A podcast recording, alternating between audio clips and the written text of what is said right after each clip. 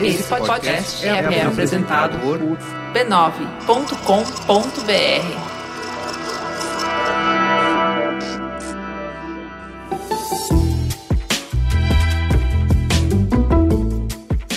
Mamileiros e mamiletes, bem-vindo ao nosso espaço de encontro, um olhar muito curioso e polêmico sobre tudo que tem acontecido no Brasil e no mundo. Eu sou a Cris Bartz, aqui ao meu lado. Juva Lauer.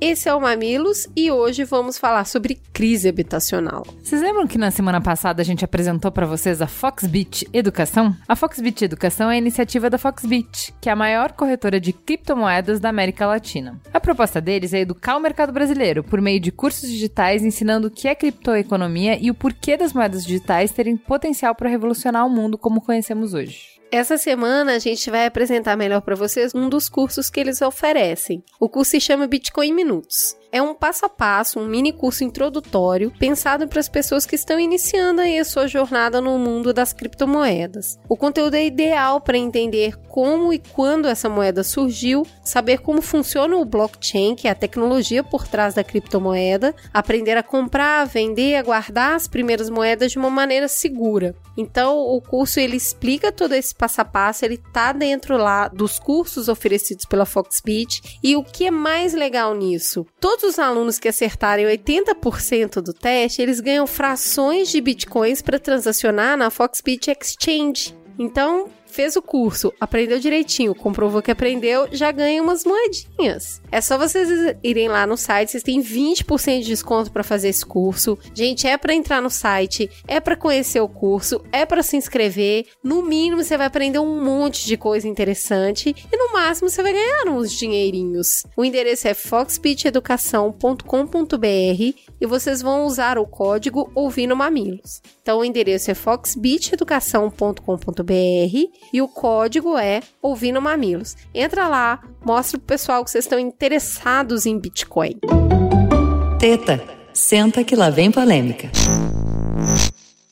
Um incêndio causou o desabamento do edifício Wilton Pais de Almeida, no Largo do Paissandu, no centro de São Paulo. Com 24 andares, o prédio estava sem uso social há 17 anos e foi ocupado pelo movimento Luta por Moradia Digna há pelo menos 5 anos, abrigando 146 famílias com 372 pessoas. Dessas, morreu Ricardo, que não se sabe o sobrenome, e outras 44 pessoas têm paradeiro desconhecido. Não se sabe se estavam no interior do edifício. As chamas ainda nem tinham apagado quando se distribuíam acusações sobre a responsabilidade do desastre, que também provocou prejuízos nos imóveis vizinhos. O inquérito apurando o risco no prédio tinha sido arquivado há 45 dias. Ainda assim, a Secretaria de Habitação do município tentava convencer as lideranças da necessidade da desocupação. Nos últimos três meses foram realizadas seis reuniões com esse propósito. Em documentários e reportagens cobrindo as ocupações, observa-se fiação irregular, botijões de gás espalhados, ausência de rotas de fuga e extintores, problemas estruturais e diversos outros fatores de risco. Outras tragédias assim podem acontecer.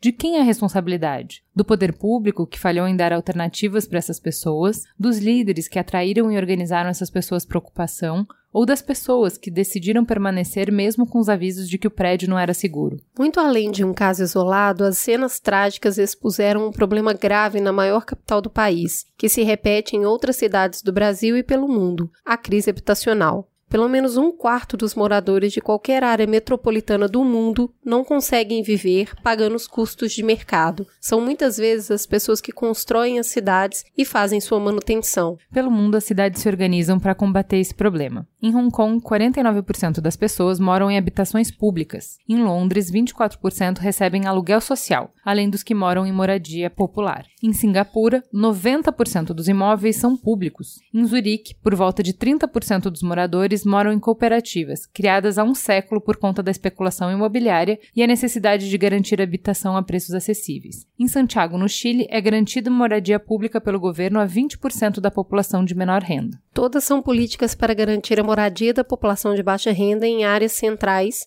o que favorece o desenvolvimento urbano equilibrado, saudável e inclusivo, atraindo um perfil variado de trabalhadores para as áreas urbanas e limitando a formação de guetos. Enquanto isso, em São Paulo, de 2000 a 2015, houve um crescimento de 82% na população de rua. O déficit habitacional da cidade é de 600 mil domicílios. É muito mas os imóveis vagos disponíveis cobririam 84% desse déficit. A tragédia do Paysandu é um símbolo do labirinto burocrático que atravanca a tentativa de solucionar esses casos. A ocupação aconteceu depois de projetos fracassados no governo federal de transferir o imóvel ao SESC, a uma ONG francesa, à prefeitura a uma universidade. A transferência para a prefeitura estava quase concluída. Enquanto a crise pressiona, com um contingente enorme de desempregados incapazes de pagar aluguel, com um universo cada vez maior de trabalhadores empurrados para periferias cada vez mais distantes, o déficit habitacional só aumenta. Para entender melhor todas as camadas que envolvem as tentativas de resolver um problema tão complexo, trouxemos duas ajudas de peso. Para começar, vamos falar com a Preta Ferreira. Boa noite, Preta. Oi, gente, boa noite. Eu sou a Preta Ferreira, sou militante do MSTC, Movimento Sem Teto do Centro,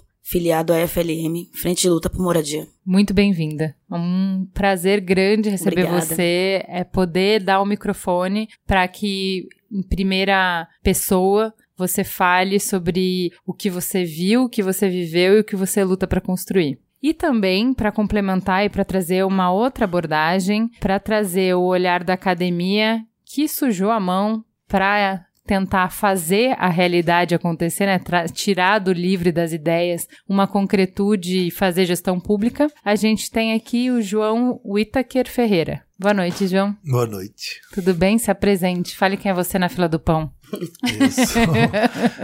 Você já falou, né? Eu sou João Whittaker, eu sou professor de urbanismo da FAUSP, pesquisador no laboratório sobre a questão da habitação e fui secretário de habitação do último ano da gestão Haddad, em 2016. Que inclusive nos ajudou muito. O governo Haddad ele foi um governo que ele realmente ouviu as necessidades dos moradores de baixa renda, do, dos movimentos sem teto, deu a posse de uma das ocupações, que era o Hotel Cambridge, para o movimento sem teto, né, para o MSTC, que após essa posse o movimento passou no chamamento e agora a gente está esperando a entrada da Caixa Econômica para a reforma desse prédio que vai virar Minha Casa Minha Vida. Bom, eu acho que a pergunta que começa isso vem de, até de terminologia, de nomenclatura, que a gente estava falando Aham. aqui lá no início. Às vezes a gente ouve invasão, às vezes a gente ouve ocupação. Por que que tem essa diferença? O que que é o correto? O que que significa isso para quem está na linha de frente? O termo invasão, para nós de movimentos populares, é um termo incorreto porque ninguém invade uma coisa que está vazia. A gente ocupa. O que Dois tá, corpos não ocupam o não mesmo ocupa lugar, né? espaço, Tá vazio. É, tá vazio. Então, é, a gente não classifica como invasão. É, existe uma diferença de invasão e ocupação. Invadir é quando esse espaço já está ocupado. E ocupar é quando o espaço está vazio, que é o que a gente faz, a gente ocupa. Entendi a diferença. Então, quando existe uma ocupação, eh, eu queria que você falasse um pouquinho pra gente que tipo de pessoas, quem são as pessoas que vão parar numa ocupação? Você morou numa ocupação há muito tempo. Com quem que você conviveu? Quem são as pessoas que moram nesses lugares? As pessoas que moram em ocupação são trabalhadores de baixa renda, são famílias de bem. A gente sabe que existe dois tipos de movimentos, que são éticos e os não éticos, né? Mas o movimento que a gente atua é um movimento ético, é um movimento que tem a responsabilidade de cuidar dessas vidas. Todas as, as pessoas que moram em ocupação são pessoas que perderam seu emprego, pessoas que voltaram, chegaram de outros estados, são pessoas que vieram para o Brasil fugindo da guerra, são pessoas que. é, Eu tava falando com você que qualquer pessoa é sujeita a morar na ocupação. A pessoa que ela não tem um registro de uma casa, que não tem uma certidão, ela também é, é considerada sem teto. A gente só pode dizer que não é sem teto a partir do momento que você tem a escritura de uma casa. Se você não pagar o aluguel de um lugar que você mora e você não ter a grana para pagar o aluguel, o proprietário vai te colocar para fora. E você vai morar onde? Ou na rua ou numa ocupação. Que geralmente Então, mas eu acho que aí começa algum dos contrapontos que a Cris é, tem bastante pra fazer, que acho que a gente, classe média, não se dá conta disso. Tem muita gente que perdeu o emprego de classe média e foi morar de favor, entendeu? Então você não consegue se colocar nessa situação, porque pra você o pior que pode acontecer é você ir morar na casa da mãe, é ir morar Sim. na casa da sogra, é ir morar na casa da comadre, se espremer e tal. Você não consegue entender assim, se você não tivesse essa rede de apoio, se você não tivesse essas pessoas, onde você estaria? Exato. E, inclusive, tem muita gente que era de classe média que mora em ocupação. E após a entrada em ocupação, quando, quando o desespero bate na porta, que vê que não tem nenhum parente, que não tem ninguém pra acolher, o lugar que elas vão bater é a ocupação. E aí, o que, que elas fazem? ficam na ocupação durante um tempo, tomando lugar de quem realmente precisa, junta uma grana e depois cai fora, né? Tá, quando a gente olha para esse cenário, eu acho que um dos principais conflitos que a gente tem é a forma como a classe média muito próxima dessas pessoas acabam encarando essas pessoas ali. Então a gente tem uma animosidade é muito forte. Eu estava contando para Juliana, eu sou de Belo Horizonte e é a primeira vez que eu tenho escritura. A casa onde eu morava foi invadida. E se você chegar lá e perguntar para minha avó, ela vai falar: "Não, imagina, seu avô procurou o dono muito tempo para tentar pagar". A verdade é que existia um terreno muito grande vazio há mais de 50 anos atrás, uns 60 anos atrás, e ele ocupou aquele terreno, ele construiu uma casa, aquele lugar virou um bairro, um bairro de periferia, e passado muitos anos, aí já entra eu na história, eu me lembro que há mais ou menos um quilômetro, assim, eram várias ruas paralelas para trás, tinha um terreno vazio e esse terreno foi ocupado. E a minha avó ficou horrorizada com aquilo. E aí ela virou e falou assim: Olha isso, vai virar uma favela. Olha essas pessoas que vieram morar aqui. Eu, mas vó, a gente não veio em algum momento? Ela, não, não, não, não. É outra história porque a gente construiu com as nossas próprias mãos e que não sei o quê. E ali não, aquilo ali é uma confusão, é uma gente esquisita, isso não vai dar certo. Então, toda vez que eu percebo classes tão próximas com animosidade entre elas, eu acho que a gente esquece muito rápido a história que a gente tem. A minha mãe mora numa casa que tá na prefeitura de Belo Horizonte há anos tentando uso capião. O que que é isso? É quando você está num terreno há tanto tempo que você pode requerê-lo. E tem diversas famílias nessa mesma situação Sim. no Brasil. Mas essas pessoas não se veem como ocupadores, né? Não, estava aqui, uhum. Minha hum. família chegou em 1900 bolinha. É, e a gente tem muitos imigrantes, né, que, que ocuparam. Então, assim, na verdade, ocupação faz parte da cultura do Brasil há muitos e muitos anos. A questão é que, como nós nos tornamos uma população gigantesca, existem menos espaços para serem ocupados. Eu acho que tem uma coisa importante do que você estava falando de por que, que gera essa animosidade em relação a uma pessoa que está tão próxima de você, né? É, mas que, na verdade, esse lugar da fragilidade e da violência né, de não ser sujeito de direitos, de estar tá despido de tudo. Se você já esteve nesse lugar e você conseguiu dar um passinho para frente, você não quer nenhuma identificação com quem tá lá. Isso. Você quer se distanciar o máximo possível daquelas pessoas, você não quer se reconhecer, porque é uma violência muito grande, você não quer voltar a passar por aquilo. Então você quer mostrar, ó, eu sou outra categoria de gente, eu sou outro tipo de gente, portanto, o que foi feito com essas pessoas não pode ser feito comigo. Inclusive porque eu trabalhei muito e consegui. Uhum. Então, assim, eu fiz com as minhas próprias mãos, eu trabalhei, eu me esforcei. Por isso que a minha casa hoje tem piso, tem luz. Hoje eu até tô conseguindo o documento. Vamos deixar claro, ninguém tá falando que não trabalhou e que e nem desmerecendo a luta de quem faz, porque é óbvio que ninguém ganhou nada de mão beijada, é óbvio que tem muita luta, é óbvio que foi muito difícil,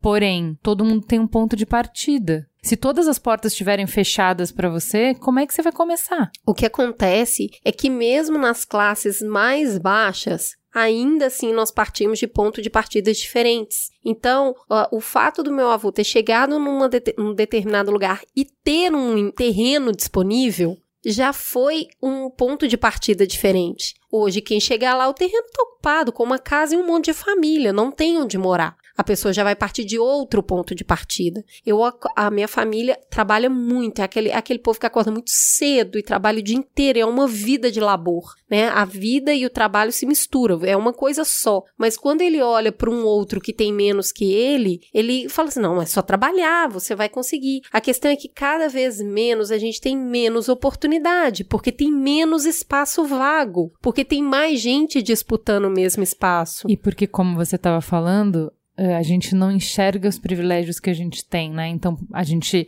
falando aqui da classe média, às vezes você não tem dinheiro nenhum, mas ter uma rede de família, quando a gente falou de morador de rua, a gente falou sobre isso. São pessoas que têm carteira assinada, mas eles não contam com essa rede de proteção que a gente tem. Então, assim, pessoas que têm um salário muito baixo, por exemplo, mas que conseguem juntar o salário de várias pessoas da família para pagar o aluguel, conseguem pagar o aluguel. Agora, se você é completamente sozinho, só com salário mínimo, você não paga o aluguel e a alimentação e o transporte. Não tem como numa cidade como São Paulo com o custo de São Paulo. Você não consegue. O trabalho tá no centro centro. O aluguel que você conseguiria pagar tá muito na periferia. O tempo que você vai ficar de deslocamento e o quanto você vai gastar em transporte, você não consegue pagar, não dá conta de pagar. Então, esse privilégio que a gente tem de morar na casa de alguém, de juntar, compor a renda para pagar o aluguel, a gente não enxerga como privilégio. Uhum. É invisível. Da mesma maneira, outra coisa que eu acho importante você falar, que tá no filme, no documentário, no, no Aero Hotel Cambridge, é a quantidade de pessoas com problemas psiquiátricos que tá lá. Então você vai mesmo olhar para essa pessoa e falar, é só trabalhar?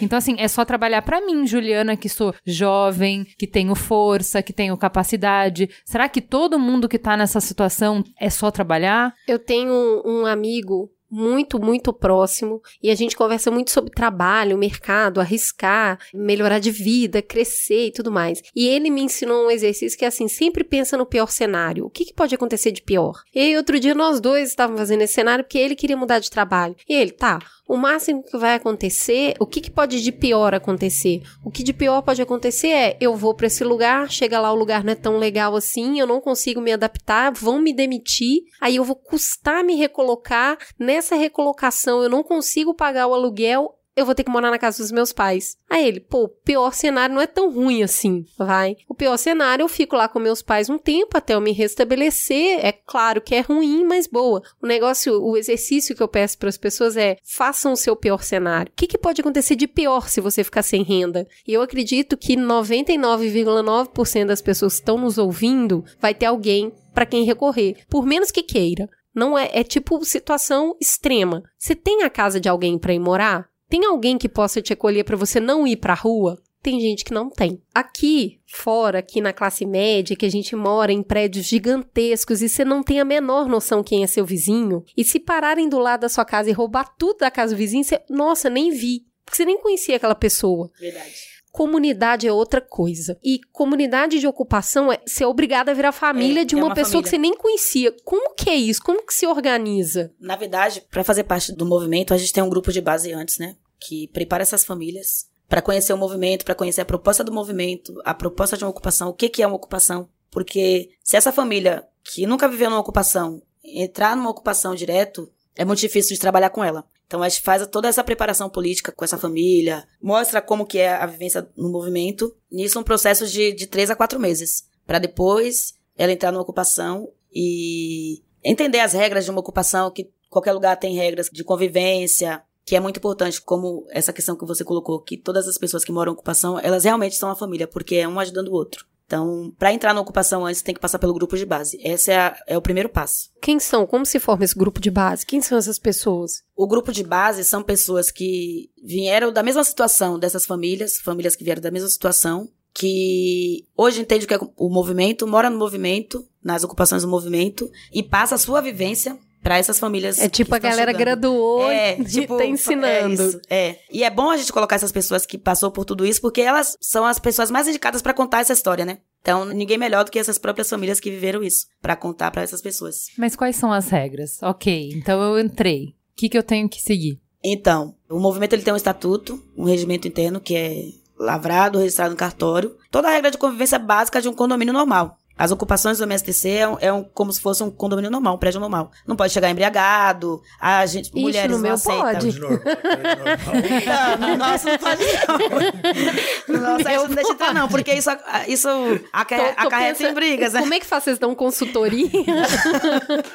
Então, nós não aceitamos maridos batendo em, em esposas, não aceitamos crianças fora da creche. Toda criança tem que estar com seu direito garantido. Então a gente busca fazer parcerias com outros órgãos para ter esse direito da criança garantido. Documentação tem que estar em dia, a gente instrui, tem assistentes sociais. Muita gente chega sem documento, né? Total, total, sem Tem saber que tirar que, o documento. sem saber que é um cidadão, que tinha direitos, que existem documentos que ela nunca viu na vida. Então a gente procura mostrar para essas pessoas que ela é uma- um cidadão normal e que ela tem direitos e que se ela não tiver aquele documento, ela não vai ter esse direito garantido. O movimento, ele é bastante puxado, é, é como uma mãe de verdade, porque sabe aquela mãe que puxa a orelha, aquela coisa bem chata, olha, você tem que fazer assim, você tem que estar cadastrado aqui. Não, as regras, assim, que eu saiba, que eu tenha visto, elas são bem mais rígidas São do que rígidas. em qualquer outro lugar. São. E uma das coisas que eu achei mais interessante é que, como tem prédios comerciais também que são ocupados, Sim. a cozinha vira uma coisa coletiva. Então, isso é a princípio. Isso é quando a gente ocupa, a princípio, como a gente não viu a estrutura do prédio, de, a divisão, não fez a divisão ainda, então a gente deixou uma cozinha coletiva,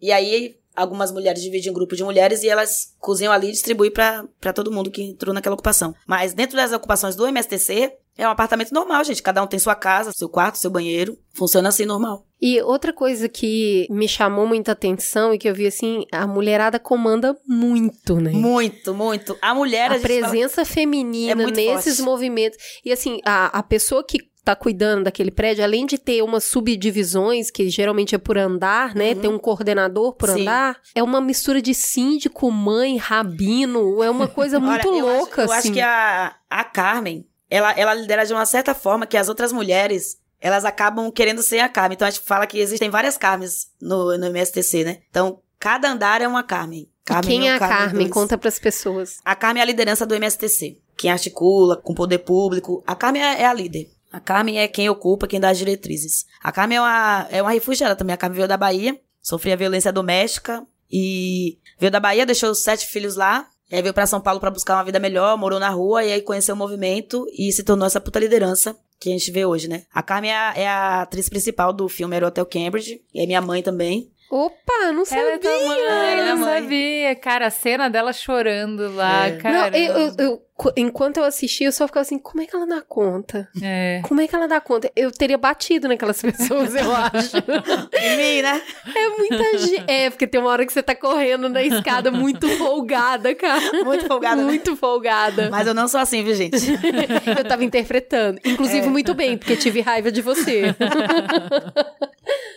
É uma, uma mulher muito forte. Muito forte. E o movimento, o MSTC hoje, é esse movimento que é o que é hoje, devido a, a Carmen puxar a orelha de todo mundo mesmo, porque ela, ela briga muito, assim. Porque ela gosta das coisas muito corretas. Documentação em dia, principalmente dos prédios, os prédios limpos. É, mutirão, tem que fazer sim, tem que ter higiene. E ela faz questão de vistoriar a casa de um por um para saber se realmente as pessoas estão. A galera deve tremer, né? Carmen chegou, tremeu. Carmen chegou. O que, que, são essas siglas todas? Porque você está falando o MTSC, aí tem o MSTS, tem, enfim, tem um monte de siglas. Então. É, o que, que significam? Cada movimento, ele tem sua sigla, cada movimento, cada região. E aí, o nosso é MSTC, Movimento Sem Teto do Centro, porque a gente atua no centro. FLM, Frente de Luta por Moradia. Ela é o guarda-chuva de todos esses movimentos éticos que atuam no centro de São Paulo, né? Que atuam em São Paulo. Então, todas as decisões que são tomadas é a partir da frente e da CMP.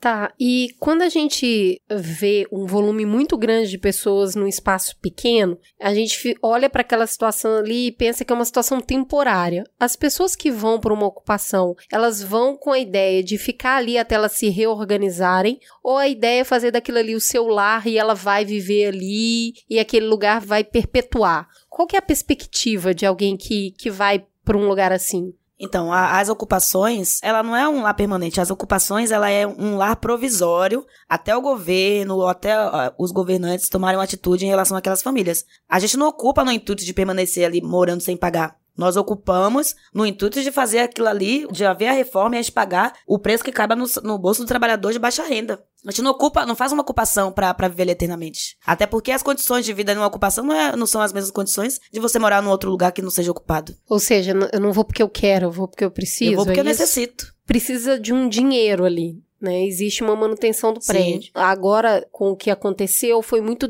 discutido isso. Sim. Para que que é esse dinheiro? O que que é usado esse dinheiro? Quem estabelece o valor que precisa ser uhum. dado? Isso cabe no bolso daquelas pessoas? Tem corrupção no meio disso? O que que acontece com esses valores? É, você falou bastante, ah, os movimentos que são éticos. E os movimentos que não são éticos, o que que tá pegando? Então, dentro das ocupações do MSTC, quando, assim que a gente ocupa, a priori foi fazer uma assembleia para ver se a gente ia arrecadar dinheiro ou se cada um ia comprar seu material para fazer a reforma geral do prédio. E o que foi acordado no estatuto é que todas as famílias fizeram a votação e ficou acordado entre as famílias entre dar o valor de 200 reais de contribuição mensal, certo? Para que que vai esse valor dessa contribuição? A gente faz a reforma inteira do prédio, nos corredores, coloca extintores, câmera de segurança, porteiros 24 horas, pagamos três porteiros, porque a portaria não pode ficar um instante vazia. Advogados, contadores, tem um corpo de administrativo, a Piabiru, que é o pessoal da construtora junto com a Integra. Essa contribuição vai justamente para trazer melhorias para dentro do prédio e para essas pessoas.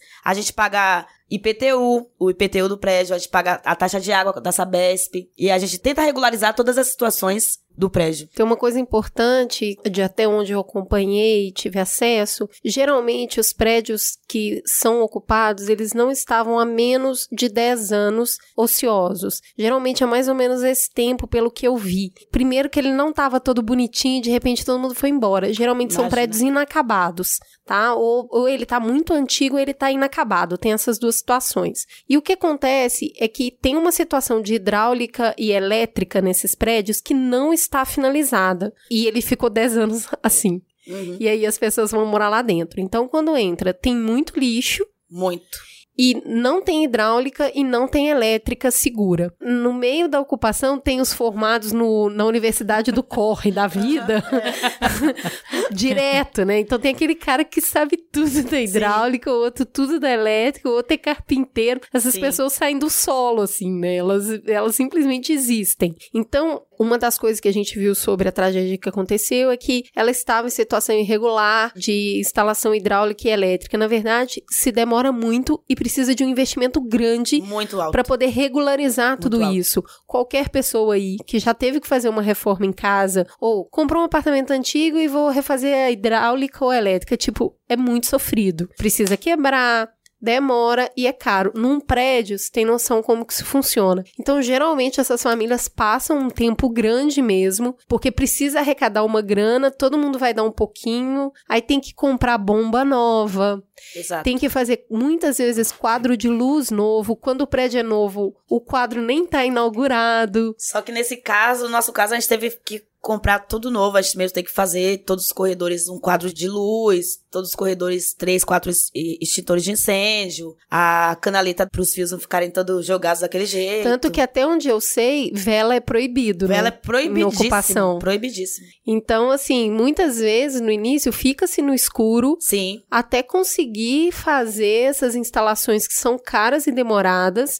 Para que as pessoas tenham energia elétrica. Então, no- existe sim uma possibilidade que o prédio que pegou fogo tenha sido curto, Sim. algo nesse sentido, porque passa-se um tempo longo até conseguir organizar essa infraestrutura muito básica. Muitas vezes não tem peça de louça no banheiro, Uhum. precisa repor, e isso vem tudo dessas contribuições, Exato. precisa da mão de obra. Tem que é- pagar. É, mais ou Ninguém vai menos. trabalhar de graça. É tipo vida real, né? É. Fazendo reforma. No Cambridge, a gente, a gente tirou 70 caçambas de lixo. Agora, pra deixar o prédio vazio pra entregar pra caixa, foram tiradas, acho que 40, 80, porque o povo acumulou tanto lixo, tanta coisa velha. Gente, eu nunca carreguei tanto entulho na minha vida quanto esses dias. Pois é, porque a gente faz isso, né? Você, Até- né? até isso Mudar, que fazer, quando é. você vai mudar, que você fala, pra quê que eu tenho tanta Mas tralha? era muita coisa, era muita coisa velha.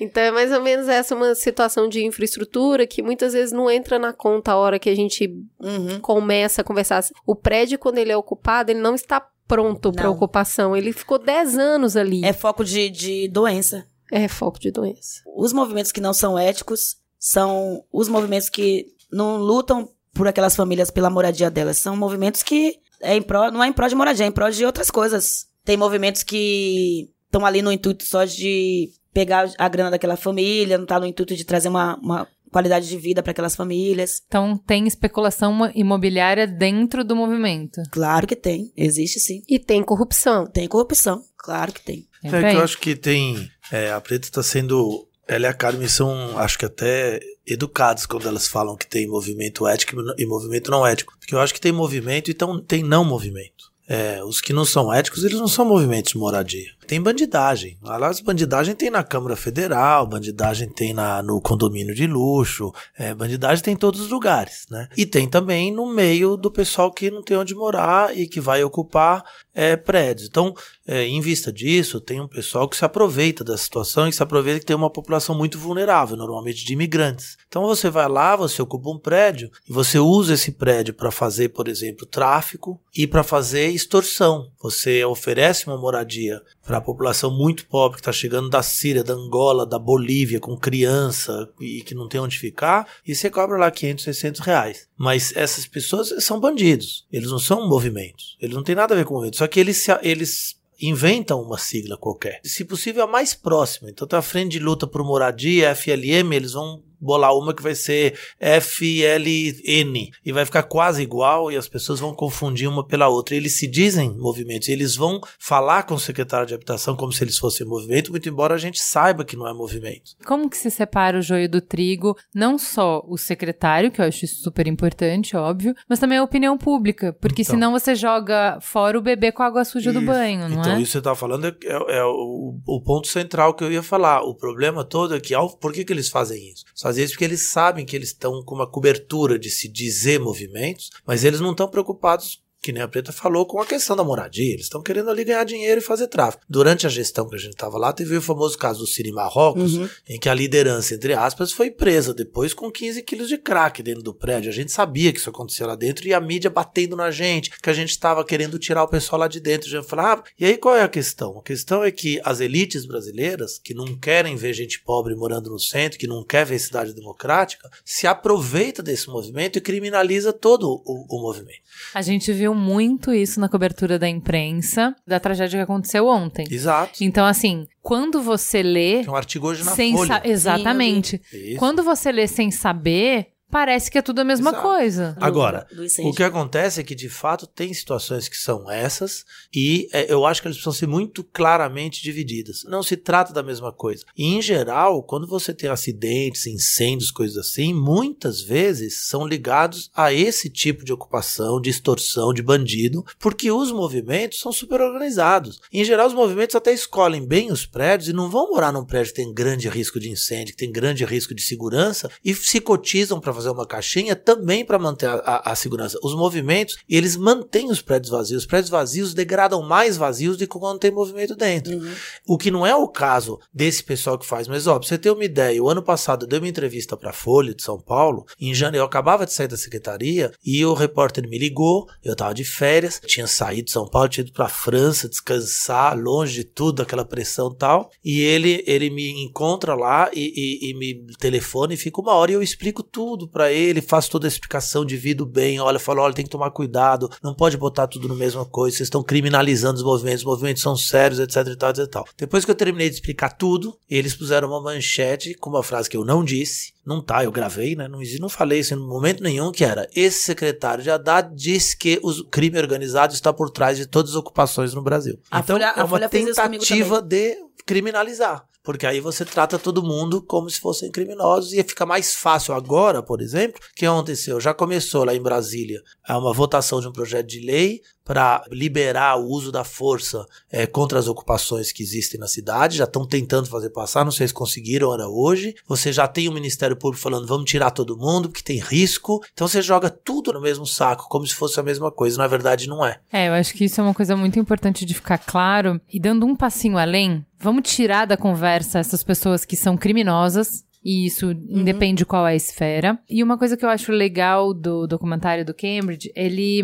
não cai no outro extremo de também santificar as pessoas que estão passando pelo sofrimento. Como, sabe, a gente, assim como tem o trabalho enobrece, tem o sofrimento dignifica, né? Então são pessoas muito dignas, muito honestas. Então, assim, elas merecem que você dê atenção pra elas, elas merecem que você se importe com a causa delas, porque olha só, elas são exemplo de perfeição. Não, não são. São humanas, demasiadamente humanas. Sim. E é na humanidade delas e na fragilidade delas e na conexão que a gente encontra, quando a gente vê que a gente é igual nessa fragilidade, é que a gente fala, não, elas merecem dignidade por serem humanas, enfim, não por serem sobre-humanas, não por serem É. modelos, né? Então, assim, não tem ali o melhor cara, o cara incrível. Não, ali tem Não, ali, pessoas. são- ali dentro são pessoas e a gente fala que ali dentro todos são sem teto, independente da sua profissão, independente se você ganha mais que o outro, independente se você é preto, se você é branco, todo mundo é sem teto. Então é- ali são pessoas e todo mundo ali é igual. O que você quiser ser é da porta pra fora. Ali dentro você tem que trabalhar como sem teto, se comportar como sem teto. É, não, porque eu falo assim, pô, além de pobre, você tem que ser perfeito. Exato. É exigir muito, né, não? Uhum. Então, assim, não, eu sou pobre and imperfeito. É. Entendeu? E eu e, e às vezes eu não cumpro as regras, às Aí, vezes tem, aí tem, vem penalidade. Tomo esculacho. É. posso perder a minha vaga ali, porque eu sei que tem Sim. expulsão de pessoas que Sim. não seguem, tem todo um regimento muito sério ali. E, e- e, na verdade, a gente toma essa atitude porque uma maçã podre, ela, ela infecta todas. a Carmen, ela sofreu três pedidos de prisão preventiva pelo Ministério Público. Tá em processo ainda. Por quê? Por uma mulher que a Sabesp levou uma conta d'água no valor de 21 mil, se eu não me engano. E a gente fez a divisão por famílias. Acho que chegou a dar valor de 20 reais pra cada família. E essa mulher queria chamar a Rede Globo, falou que não tinha hidrante, falou que não ia pagar essa água. E acabou infectando várias pessoas. Deu-se que dentro do movimento foi criado um movimento contra a Carmen, contra o MSTC. A gente tinha que deixar o prédio vazio até o dia 11 de abril. E se a gente não tirasse essas pessoas do prédio, a gente ia perder a assinatura com a Caixa Econômica. Então, o que, é que acontece? Quando a gente vai expulsar uma pessoa, não é a liderança do movimento que faz isso. A gente expõe os problemas, primeiro tem mediação de conflitos, os advogados vão conversar, assistentes sociais vão conversar, até chegar no consenso e, e parar com esse conflito. Caso isso não aconteça, a Assembleia expõe o que está acontecendo na Assembleia e as próprias famílias que moram lá faz a votação para saber se essa pessoa vai permanecer ou se vai sair. É mais fácil uma pessoa perder o direito de morar numa ocupação do que ser expulsa de um condomínio porque Exato. ela não pagou o condomínio, ou porque ela fez bagunça, Exato. ou porque ela dá festa até de madrugada, ou porque ela joga os tocos de cigarro lá embaixo. Então, assim, é muito desumano olhar para o movimento e entender que todos eles precisam ser beatificados. Eu só consigo me solidarizar com essas pessoas se elas forem perfeitas. Exato. Então você não vai solidarizar com ninguém, porque não tem ninguém perfeito. Em todo movimento, mesmo nos éticos, existem problemas. Muitos. Os, os- os muitos. outros não são movimentos. A a gente tem um problema sério. Igual a gente tem dentro de outras instituições, como a polícia, como a saúde, como a política. Então, assim, a gente tem pessoas boas e pessoas não boas em todos os setores. Não dá pra querer olhar para um movimento de moradia que tá buscando isso e falar, não, só vou apoiar se a galera fosse 100% perfeita. É, eu digo que essas pessoas também, elas, elas não conhecem mesmo o propósito do movimento. Por isso que a gente faz o grupo de base, tá sempre fazendo reuniões de 15 em 15 ou até toda semanal pra explicar, olha, aconteceu um fato novo, a gente houve discussão com o Ministério Público, teve discussão com o prefeito, sabe? A gente tá sempre explicando. Mas essas pessoas, que a gente teve que tomar essa atitude, elas acharam que tinham que morar no centro, de graça, pagando só o valor de 200 reais. Ou às vezes elas, essas pessoas nem pagavam nada. Porque dizia que não ia pagar e que não ia sair, queria ver quem ia colocar elas pra fora. Pra você ter noção, a gente teve que pedir emissão de posse pra essas famílias, gente. Você vê que irônico, um que, que isso movimento quer dizer? é a mesma coisa de reintegração de posse. Porque Inception de isso. 121 famílias, 7 não querendo sair do prédio. Por quê? Porque não faziam parte da demanda, não cumpriram os critérios de demanda ou, não, ou chegaram depois das pessoas que são demanda. Então o negócio deles era o seguinte: ah, já que eu não vou ter, então vocês também não vão ter. E aí foi preciso um oficial de justiça chegar e pedir pra elas se retirarem. Ai, dá um abraço, dona Carmen, porque olha, vou te falar mas que o que eu trampo. acho legal de tudo isso é porque, às vezes, por exemplo, e eu acho que isso é uma, uma, uma demanda que tem que ser respeitada, assim. Por exemplo, às vezes o que incomoda a avó da Cris quando ela olha pela janela, e é a mesma coisa que eu vi no Profissão Repórter, é o, nossa, mas aquilo é a desordem, aquilo ali é o caos, e o caos deixa todo mundo preocupado, né? Eu prefiro uma ordem opressora do que o caos. O ser humano médio prefere a opressão do que o caos. Sim. A gente tem muito medo, a gente tem pânico. Então acho legal que você exponha isso pra mostrar assim, cara, não é caos, não é cada um faz o que quer, não é a galera querendo. Tá achando que eh, a ocupação é bagunça? não é bagunça, eu acho que isso é importante. Tem uma outra crítica frequente que fala sobre aparelhamento partidário. Eu li em uma das matérias, acho que era até do Estadão, falando que de 12 entidades sem teto em São Paulo credenciadas pelo governo federal para gerenciar a construção de condomínio Minha Casa e Minha Vida, 11 eram comandados por filiados do PT. Então, Isso procede? Não, na verdade não procede, mas o que procede é que o governo que mais fez pela população sem teto foi o governo do PT. Se o governo tá fazendo, a gente vai apoiar quem? Eu apoio quem tá fazendo por mim, pela sociedade. Eu não vou apoiar um, go- um governo político que tira meus direitos. É a mesma coisa são os movimentos. Até porque também o, o voto, ele é individual. Não tenho, não tenho noção de quem as pessoas vão votar. Não sei. Mas não tem uma orientação, por exemplo, do movimento de que se você não for na passeata X, você vai perder seus direitos ou qualquer Não. coisa do tipo. Tem sanção para os membros eh, orientando a seguir, se manifestar politicamente por um partido ou não? Não, isso não, isso não existe, até porque é, as pessoas elas confundem muito. Os atos que os movimentos fazem, o movimento vai à rua em busca do seu direito, vai brigar pra garantir seu direito. É tanto que a gente ficou acampado na porta da prefeitura quando o Haddad era, era prefeito. Isso é um ato. E a gente tava brigando com o Haddad. Não ficamos? A gente tava brigando com o Haddad. A gente não tá apoiando o partido político, a gente tá apo- apoiando políticas públicas. É isso que a gente briga. Tem gente na ocupação que votou no Dória? Ah, com certeza. Tem. Você conhece? Conheço. Preta, eu queria falar muito rápido com você sobre a relação das ocupações com os policiais. Não com a entidade polícia, mas com os policiais. Porque eu acredito que o cara acorda de manhã e quando ele chega no trabalho, o chefe vira e fala: hoje tem desocupação, esse cara fala: puta merda. Porque esse cara tem família. Porque ele sabe que ele vai Sim. ter que chegar lá e vai Sim. ter que tirar outras famílias de lá. Como que é essa relação humanos-humanos? Na verdade, a polícia, ela, pelo menos né, nessas últimas atuações no- nos nossos movimentos, elas atuaram de forma pacífica, elogiaram o trabalho do movimento do MSTC, elogiou também a, a garra das mulheres, pediu, falou para um deles falou pra mim, olha, continue na sua garra nessa luta aí, viu? Aí teve, chegou um deles que perguntou pra mim se eu não tinha um, um apartamento lá pra eles morar, pra ele morar. eu falei, ah, tem que participar da luta, né? Vem participar da luta. Mas é, é um diálogo bem bacana mesmo. E recentemente eu até encontrei com ele no, no dia do incêndio. Aí ele, você aqui de novo? Você não pode ver o movimento que você tá, tá se jogando em tudo.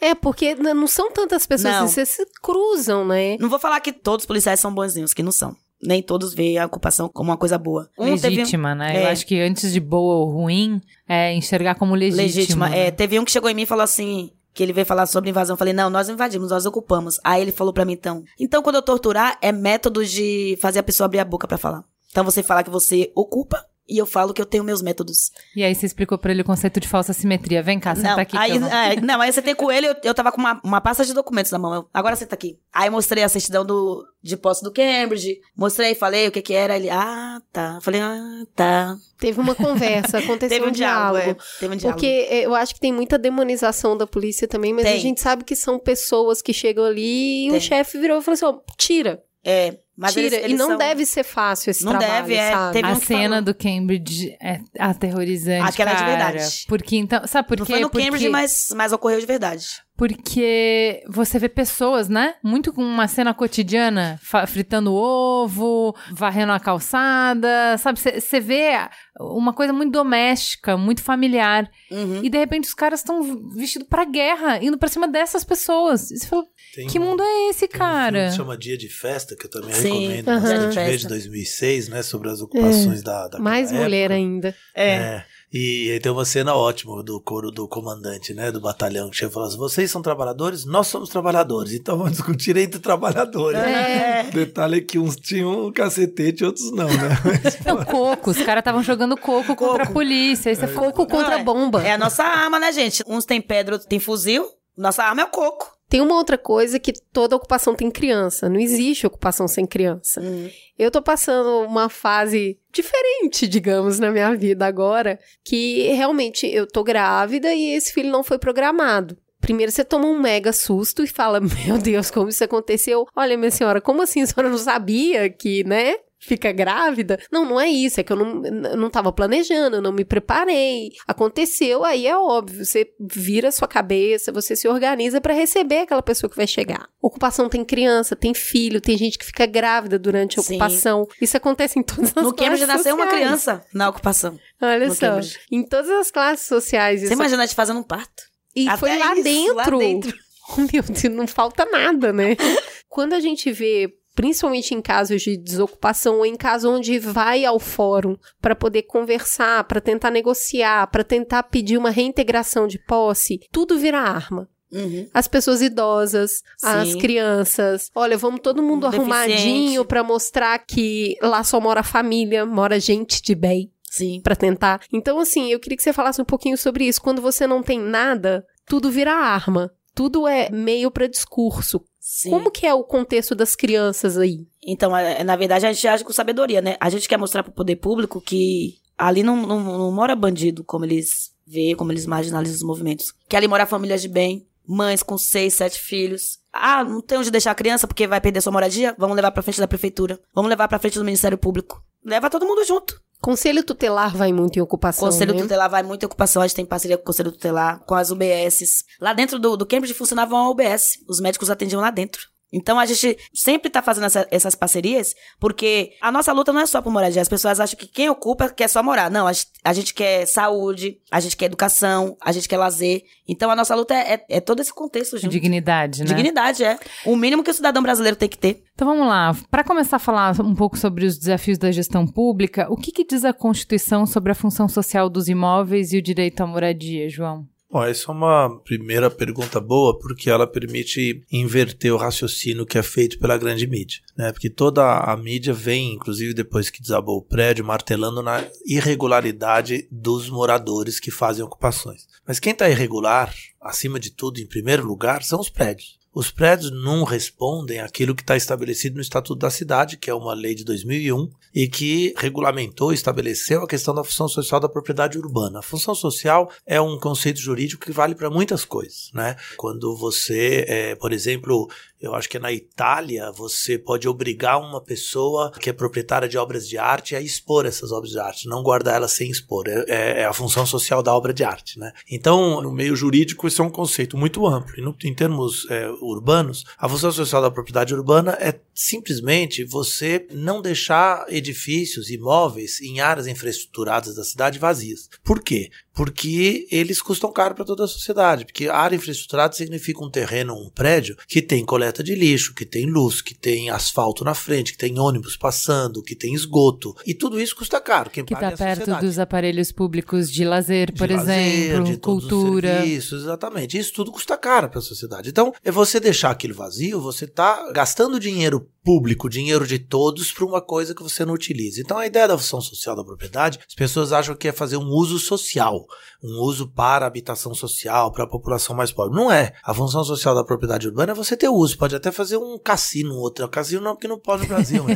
um hotel cinco estrelas, pode fazer o que você quiser. Mas faça alguma coisa. Agora, uma outra questão é que o direito à moradia é um direito fundamental da Constituição. Se eu não me engano, é o artigo 5 ou 6 da Constituição que diz que é um direito fundamental. Mas isso não, infelizmente, no Brasil, o que está escrito não é obrigatoriamente levado a sério. E como o Brasil é um país de tradição patrimonialista, o poder dos possuidores, a, a, né, é o privilégio dos possuidores, dos proprietários, ele vem acima de tudo, né, de qualquer coisa. Então, os juízes, eles não colocam a questão do direito à moradia acima do direito à propriedade, né? E isso é, parece uma coisa normal pra gente, mas por exemplo, se for na Inglaterra, na Holanda, na França, na França tem uma lei que não é muito usada, mas que diz que se o imóvel ficar um ano vazio, o prefet, que é uma espécie de gestor regional ali, ele tem direito de desapropriar para fins de moradia. Em Nova York é assim, Nova York. né? Agora, em Nova York não pode ficar mais de cinco anos, senão a prefeitura desapropria para dar uso de moradia. É, na Inglaterra tem uma história muito famosa de tem de mansões, grandes casas na periferia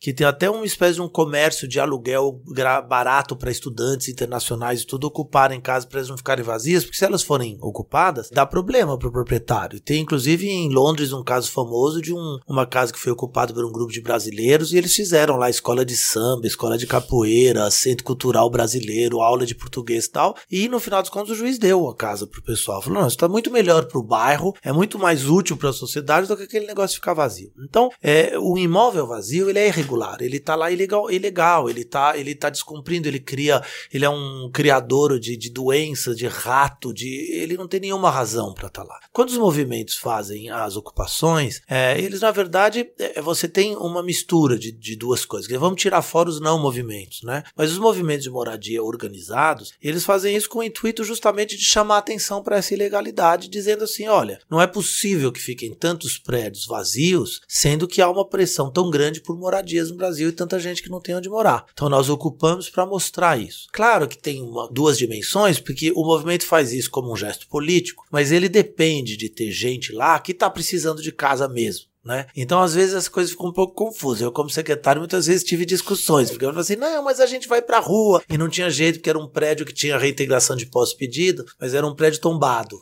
E aí, o prédio tombado, em geral, é caríssimo. Não tem a menor possibilidade de fazer desapropriação, porque é muito além do dinheiro que você pode pagar. Você faria, ter, estaria em improbidade ad- administrativa se você fizesse e tal. E aí o pessoal falava: a gente vai pra rua. Eu falei: mas vocês não são do movimento? Vocês são do movimento, eu não tô preocupado em vão pra rua, porque o movimento se organizou. O movimento sabe que na hora que ocupa 10 prédios, talvez sete não, vai dar, não vão dar certo e três vão. E esses sete que não vão dar certo vai se reorganizar para ocupar outros prédios assim por diante. Então é uma espécie de uma chamar a atenção da sociedade. Só que os juízes no Brasil não conhecem a lei, ou fingem que não conhecem. E eles tradicionalmente, com a exceção de um ou dois heróicos juízes que já fizeram diferente em São Paulo, eles imediatamente, quando tem um, um, um prédio ocupado, um imóvel ocupado, eles determinam uma reintegração de posse violenta, inclusive é essa lei que estão tentando mudar, aliás, inclusive hoje lá. Você pega, por exemplo, o caso Pinheirinho, em São José dos Campos.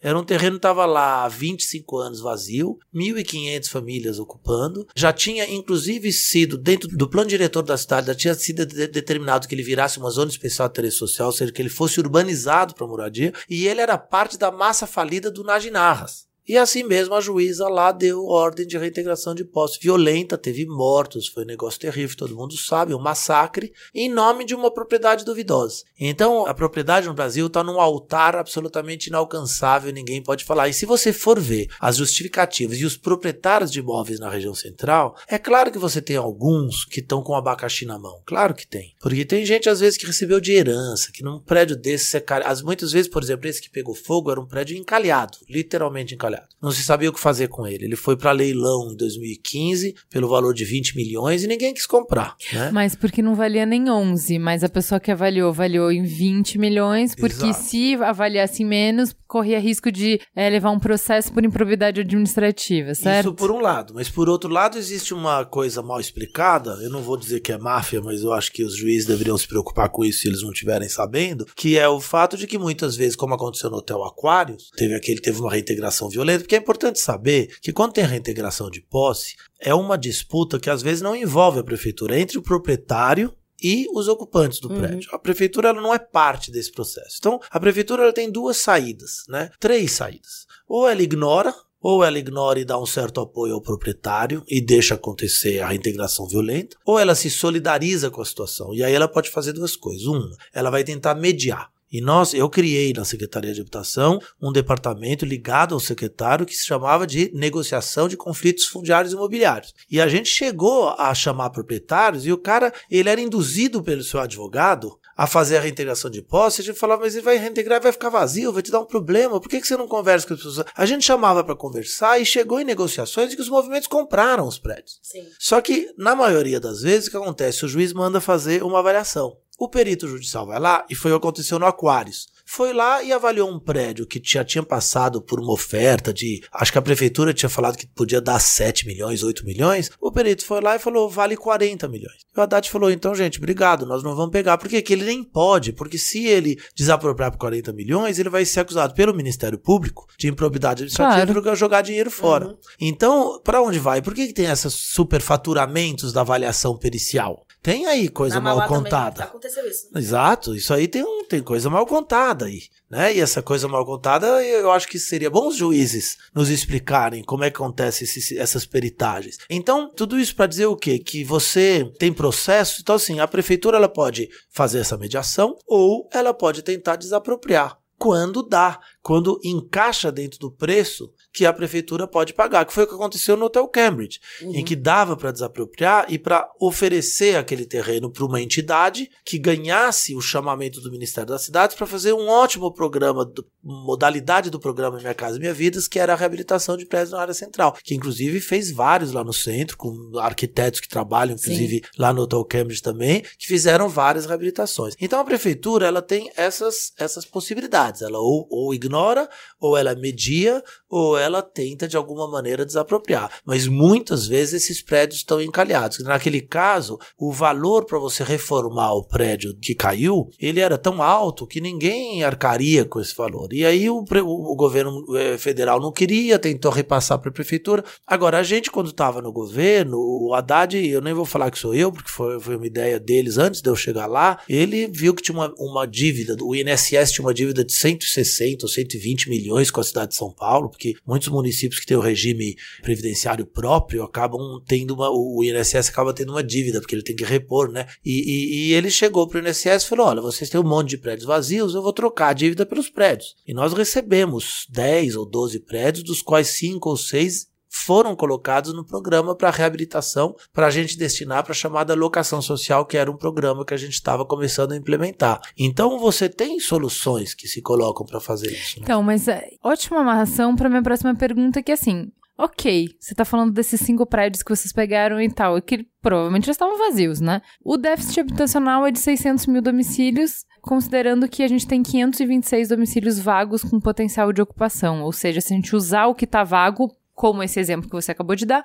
84% do déficit populacional é resolvido. Por que, que então que o problema só cresce? Onde é que estão os entraves? O, o, déficit habitacional no Brasil é de em torno de 6 milhões de unidades habitacionais e você tem ao todo vazios no Brasil inteiro, sobretudo nas áreas centrais, cerca de 5 milhões. Então, na verdade, se você pudesse trocar um pelo outro, você resolvia praticamente o déficit. Mas não é tão fácil, porque são procedimentos complexos, jurídicos, que precisam de desapropriação, são muitas vezes problemas, estão prédios que têm problema de herança, que você não pode fazer nada com eles, enfim, são milhares de situações diferentes, né? Prédios que têm 85 proprietários porque eram antigos prédios com pequenas unidades comerciais, cada uma com o seu proprietário. Então, você tem muitas situações que não permitem que você faça essa mágica da noite para o dia. Né? Agora, o déficit habitacional em São Paulo, eu, eu não sei esses números que você tem, o número que a gente tem é. é eu tirei de uma reportagem da Pública recente. Ah, tá. É assim, então... o déficit que a gente tem geral é de um milhão de unidades, né? É, mas esse déficit ele é, ele, é, ele é muito amplo porque ele pega famílias, por exemplo, que moram em superlotação, várias famílias, Sim. várias gerações na mesma casa, ou então ele pega também famílias com aluguel muito caro, ou seja, que até moram em algum lugar, mas não estão conseguindo pagar o aluguel. Não são situações de emergência. Situações de precariedade são 350, 370 mil famílias. E dentro da situação de precariedade tem mais ou menos 90 mil famílias em situação de emergência. Então, que estão em situações de risco, em favelas que pode inundar, cair, em prédios de situação muito precária, etc e tal. Como São Paulo é uma cidade que é o pulmão econômico do país, quando você tem um crescimento econômico muito forte, tende a aumentar porque as pessoas vêm para cá em busca das oportunidades de trabalho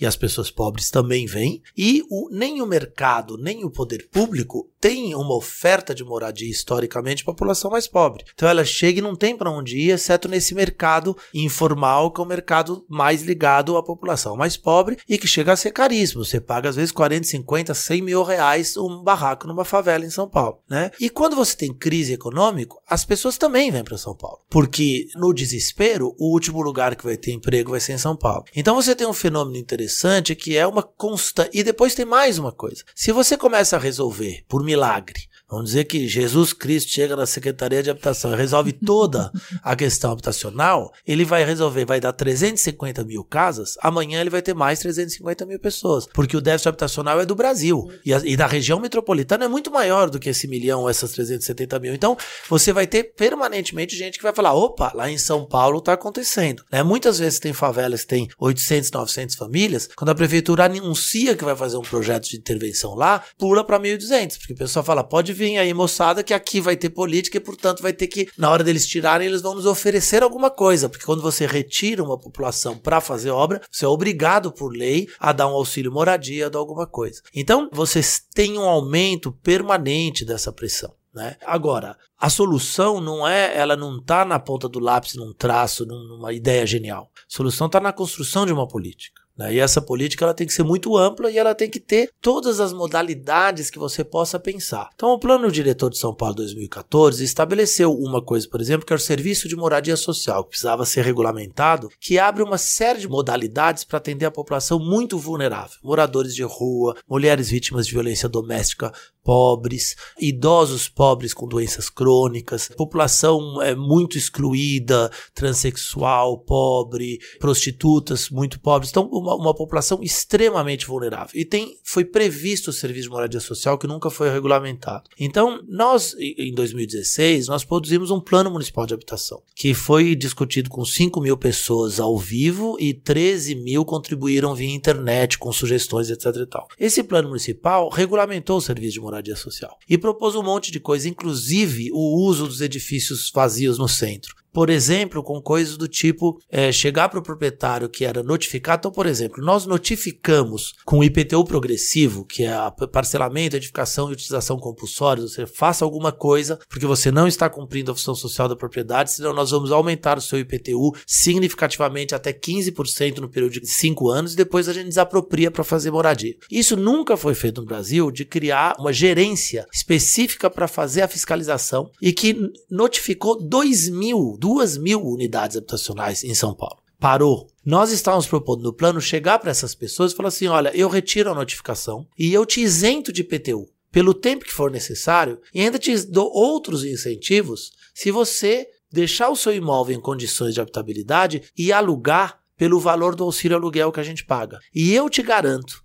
100% de aluguel, porque eu tenho 30 mil pessoas no auxílio aluguel que eu posso colocar morando aí. Então eu, prefeitura, vou garantir para você que você vai ter 100% de aluguel. E enquanto você alugar para a gente por esse valor, você está isento de tudo. Então eu resolvo o problema do edifício vazio, resolvendo o problema do cara que estava com o IPTU notificado e dando um destino para esse prédio. Então, além disso, o plano municipal que a gente elaborou tinha proposta de locação social para a cidade toda, tinha proposta de urbanização de favela, etc e tal, etc. Aí você ouve hoje, depois do desabamento, a mídia fica assim, porque a responsabilidade é porque o Estado, porque não se faz política, porque ninguém faz nada, porque ninguém faz isso, porque é um abandono. De... E dá vontade de sair gritando assim, não gente, por que, vocês não falam as coisas como elas são? Tem um plano municipal. Ele foi transformado em projeto de lei em dezembro de 2016, depois da gente perder a eleição. A gente trabalhou feito condenados depois da gente perder a eleição para transformar plano em projeto de lei. A gente enviou para a Câmara esse projeto de lei e ele está lá. Está lá paralisado na geladeira do quinto subsolo. Indicaram ali um relator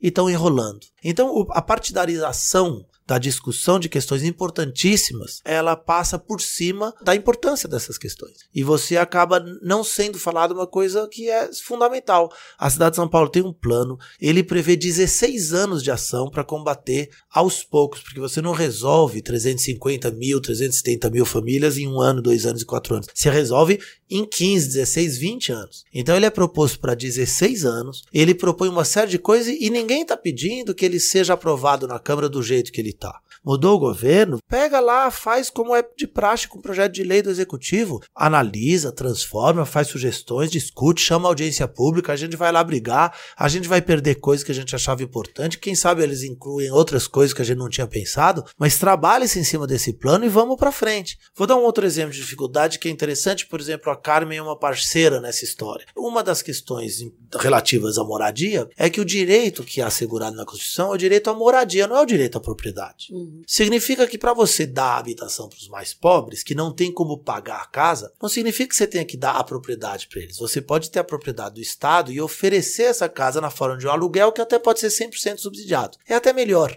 Você de repente não cobra nada. Você fala, pode morar aqui por 50 anos, por 20 anos. Depois a gente vai revendo sua situação econômica, você vai ficando. Mas é o que foi feito, inclusive, para construir toda a política habitacional europeia a partir do pós-guerra. Né? Uhum. Só que quando você faz isso, você não tá, porque quando você dá a propriedade, ao invés de fazer isso, você dá a propriedade, você no fundo está criando uma política habitacional que você está repassando aquele investimento público para o mercado privado. Sim. Então, se a pessoa for ficar com aquilo pro resto da vida, tudo bem. Mas se você recebe um apartamento que vira sua propriedade na área central e ela valoriza da noite pro dia horrores, a pressão em cima daquela pessoa é muito grande. Ela vai recusar, chegar um cara e falar, eu compro seu apartamento por 500 mil reais. Então você tem uma Aí tentativa... é outro filme, Aquários. Isso, de transferência, uhum. de transferência disso. Só que os movimentos são muito resistentes a isso né, são muito resistentes a isso. Então, por que, que eles são resistentes a isso? Você vai falar ah, porque eles não entendem? Não. Porque num país em que nunca foi cumprido alguma coisa, que nunca o poder público deu uma garantia de vários anos, que quem confiou no poder público depois se ferra na gestão seguinte, por que, que o movimento vai falar, não,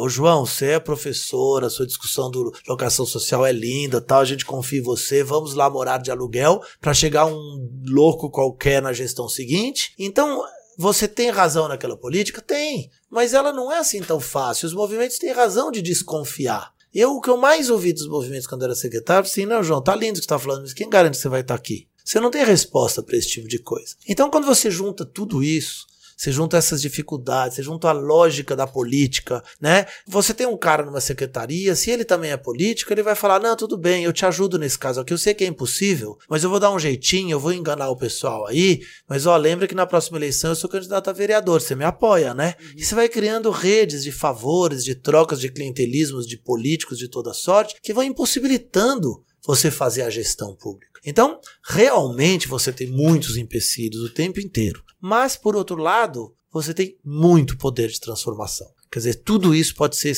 resolvido aos poucos, com paciência, com gente que queira. Você tem funcionários públicos fantásticos na prefeitura, com um nível de conhecimento fenomenal, que tem 20, 30 anos de experiência e que toda vez que quiseram participar de governos que fizeram coisas melhores, no governo seguinte, quando perdeu aquele que eles estavam empolgados, eles tiveram que ir para o quarto subsolo trabalhar no almoxarifado quatro anos para aprender a ser besta. Aí na quarta vez que acontece isso, o cara nunca mais quer trabalhar. Mas você tem gente fantástica dentro do poder público, funcionários de carreira super super experientes, né? Então, o poder que você tem quando você assume uma gestão pública no Brasil é muito significativo. E ele passa por cima de todas as dificuldades, precisa querer. Né? E isso que é a dificuldade é achar quem queira fazer. Então vamos para a última pergunta de um milhão de dólares. Preta, quais são as medidas de curto e de médio prazo que a gente pode fazer para diminuir o problema dramático que a gente tem hoje. A gente está falando aqui em São Paulo, mas eu acho que serve de exemplo para muitas cidades, Sim, né? Então, assim, a gente se aplica. Faça um exercício aí, a Preta vai falar o que ela enxerga para São Paulo.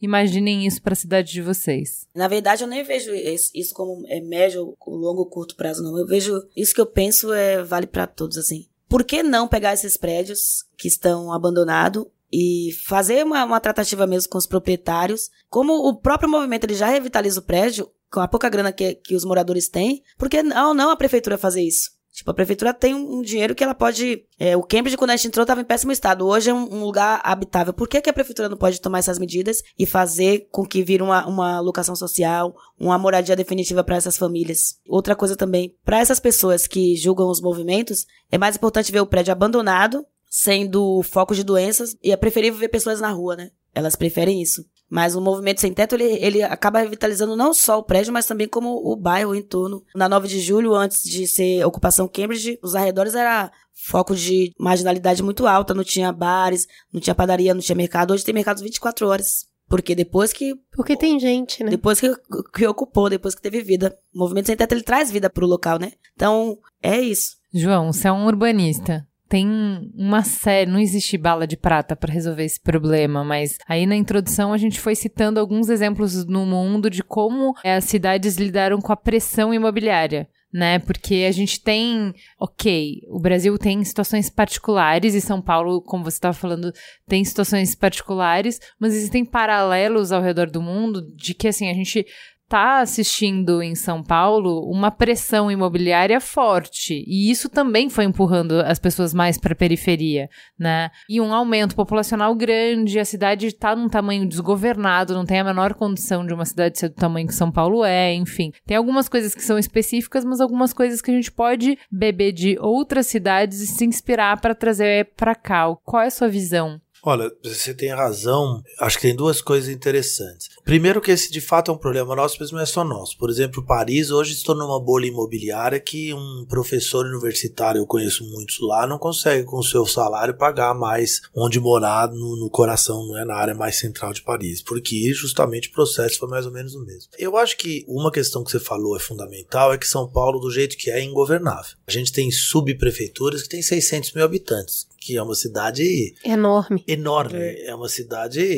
assim, que em muitos países seria a maior cidade do país, né? E aqui não, ela não tem sequer um prefeito eleito, um, né? E você pega uma cidade que nem Paris, a área intramuros, que é do tamanho do nosso centro expandido, tem 20 subprefeituras eleitas com conselhos municipais, né? Então a gente tem que ter um processo de descentralização administrativa que os políticos não querem fazer porque eles perdem poder, né? Se o vereador não quer porque ele vai ter que dividir, vamos dizer, esse poder dele é em todo o território da cidade. Mas aí a gente não tem uma máquina mais inflada, mais gente ainda no poder público? Não, porque você precisa da a máquina ela só é inflada se você inflar a máquina, a máquina em si ela é necessária é, e se ela for bem se, se trabalhar corretamente, você precisa, porque você não tem condições de governar uma cidade nessa proporção e nessa desproporção. Você precisa ter instrumentos, você precisa ter conselhos participativos, você precisa ter territorializados, né? Você precisa ter multiplicação de todos os conselhos temáticos, coisa que a gente fez e foi desmontado. Então eu acho que não, não, não é um problema.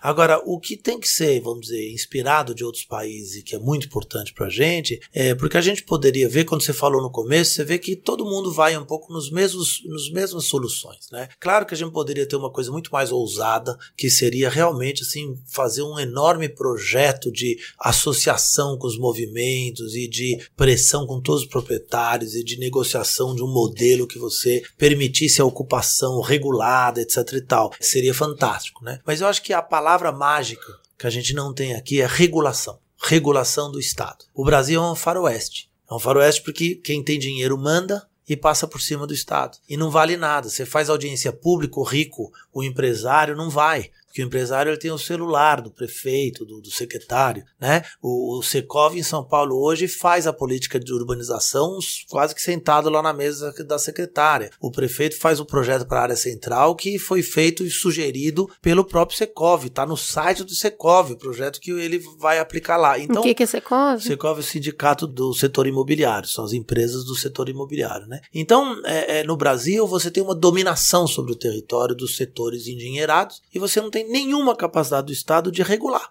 De chegar e falar, olha, pode, não pode. De enfrentar os proprietários de imóveis vazios, de criar regras, de aplicar o IPTU progressivo, de aplicar as leis. E quando você consegue fazer isso, geralmente, se você consegue fazer, você perde a eleição. Então, a nossa capacidade de regular do Estado ser presente, dele ter presença e dele fazer a política e enfrentar os poderosos no Brasil ainda é muito, muito, muito, muito frágil. E eu acho que a palavra-chave é essa, né? A capacidade de você se impor enquanto Estado para o bem da sociedade, não apenas para o bem dos privilegiados. É muita confiança no Estado.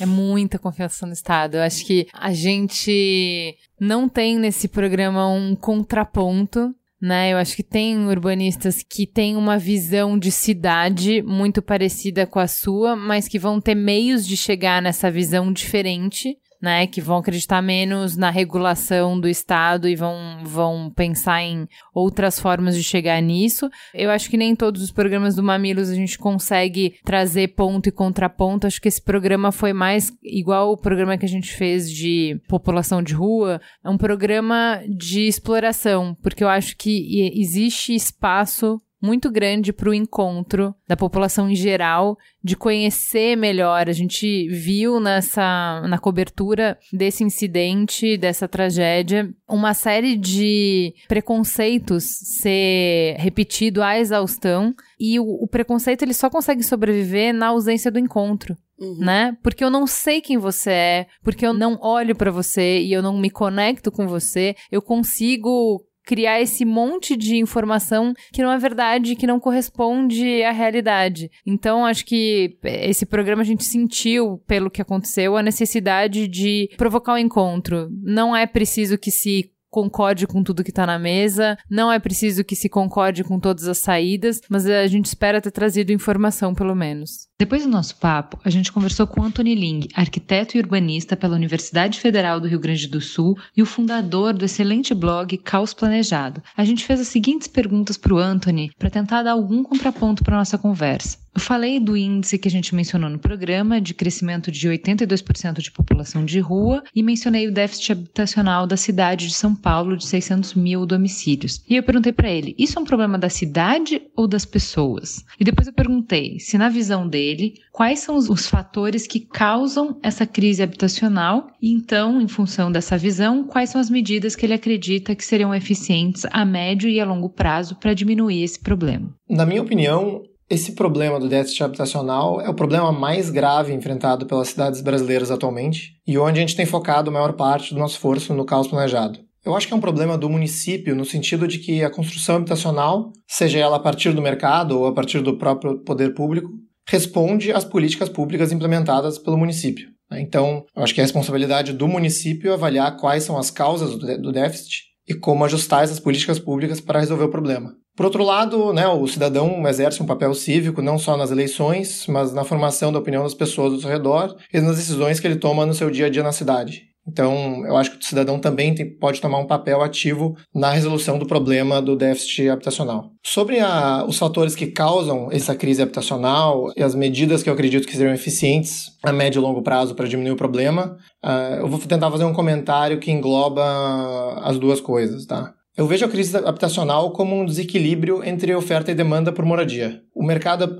imobiliário atualmente não constrói unidades suficientes, nem unidades adequadas para atender cidadãos que hoje moram na rua ou apelam para autoconstrução né, nas, nas favelas pela falta de recursos para comprar ou alugar uma moradia. Quando eu digo unidades suficientes, o que eu quero dizer é que, mesmo construindo um número maior de unidades de médio e alto padrão, isso já geraria um benefício no sentido de equilibrar a oferta e demanda por moradia, né, seguindo uma regra básica da economia. E ainda assim, a tendência é que ao longo dos anos, né, esses imóveis de alto padrão, construídos hoje, depreciem e se tornem acessíveis para um número maior de pessoas. Né? Então, esse fenômeno foi o que aconteceu, por exemplo, na região central de São Paulo e de outros uh, centros históricos de cidades brasileiras, onde palacetes e obras-primas uh, modernistas hoje não são mais reservadas para uma população de elite, mas têm um preço muito mais acessível. Né? Então, eu, eu, acho que a legislação deveria permitir um coeficiente de aproveitamento dos terrenos, principalmente nas regiões altamente demandadas, muito maior do que hoje. Né? E nem precisaria haver um limite para isso mediante o pagamento de outorga, né? Enfim, para quem não conhece o linguajar, mediante o pagamento de, de um valor por município, dado que a construção estaria pagando por possíveis uh, externalidades, né? Ou, ou, possíveis problemas causados né, pela concentração de pessoas naquele lugar. Quando eu me refiro a unidades adequadas para essa população, que hoje é, é afetada pelo déficit, o que eu quero dizer é que a curto e médio prazo, talvez simplesmente aumentar a quantidade da moradia leve muito tempo para resolver esse problema grave, né? Já que isso é um, é um processo de filtragem, né? Esse, esse, é o termo que, que se usa para descrever esse processo, leva às vezes algumas décadas para acontecer. Então, a pergunta é como construir unidades que sejam mais baratas logo no seu lançamento. Então, se a gente for olhar os fatores de encarecimento da construção de moradia, os principais que a gente tem que olhar são o valor do terreno e o custo de construção. Pela pressão da localização, sem uma né, essa resposta suficiente do lado da oferta, né, pelas, por essas restrições de, de coeficiente de aproveitamento que eu comentei, o incorporador tenta cobrir o custo da, do terreno criando produtos mais exclusivos com margens maiores. Tá? Isso é, o, é a praxe, é o que o sistema acaba incentivando os incorporadores a fazer. Mas se um determinado incorporador pudesse construir um número muito maior de unidades no mesmo terreno, apesar do possível aumento do valor desse terreno, né, já que aumenta as possibilidades de uso do terreno, ele conseguiria diluir o valor em muito mais moradores. Né? Então, o impacto do valor do terreno seria menor por habitante. Na questão dos custos de construção, o que eu acho que é importante é a gente começar a balancear melhor a busca de alguns por um móvel com certas qualidades estéticas e ambientais com a obrigação de que todos deveriam marcar com, com essa mesma preferência. Né? Então, por exemplo, se um uh, incorporador deseja baratear o custo da construção hoje, mas ele é obrigado a, digamos, preservar algumas árvores no terreno que uh, alguém da comunidade acha que deixa o bairro mais bonito, né? Ou uh, recuar a edificação das divisas para ter um, uma certa característica ambiental que hoje já é, enfim, muito, muito questionável dentro dos, dos apartamentos. Se ele é obrigado a construir vagas de garagem para todos os moradores, né? Que até há pouco eram exigidas por lei. Todos esses fatores vão impactar no custo da construção produção e, no fim, no, no valor das unidades que estão sendo ofertadas. Né? Então, é certo que algumas pessoas preferem essas características, mas a gente precisa começar a pensar em como atender os habitantes que mais precisam de moradia, né? E cuja alternativa talvez não seja entre ter um recuo maior ou não, mas entre ter um, uma casa, né, um teto sobre a cabeça ou não. É, então eu acho que é, é, a gente tem que ser muito coerente no nosso discurso quando a gente advoga por qualquer aumento né, regulatório para melhorar a, a, qualidade das, das moradias e, e, tentar identificar qual que vai ser o impacto nas pessoas mais vulneráveis né, e mais impactadas pelo déficit. Por fim, eu perguntei para o Anthony o que, que, ele achava das iniciativas dos outros países que a gente comentou na abertura do programa, como habitações públicas em Hong Kong, Singapura, é, o aluguel social em Londres, é, as cooperativas de aluguel é, em Zurique, se ele achava que esses eram caminhos que poderiam resolver o nosso problema. Você menciona tipos de programas ou políticas diferentes que, no meu entendimento, são formas de tentar resolver a consequência do problema da moradia e não a causa, já que elas não estão atacando a distorção de mercado gerada pela restrição de oferta. Então, tentando ilustrar as medidas que eu mencionei anteriormente, mercados habitacionais menos restritos se mostraram muito dinâmicos no atendimento de diversas classes populacionais, tanto Nova York no início do século XX e a própria cidade de São Paulo, que atendia grandes fluxos de imigrantes né, com moradias de aluguel, anterior ao programa de controle de aluguéis promovido pela ditadura de Getúlio Vargas, né, que basicamente tirou todas essas unidades de aluguel do mercado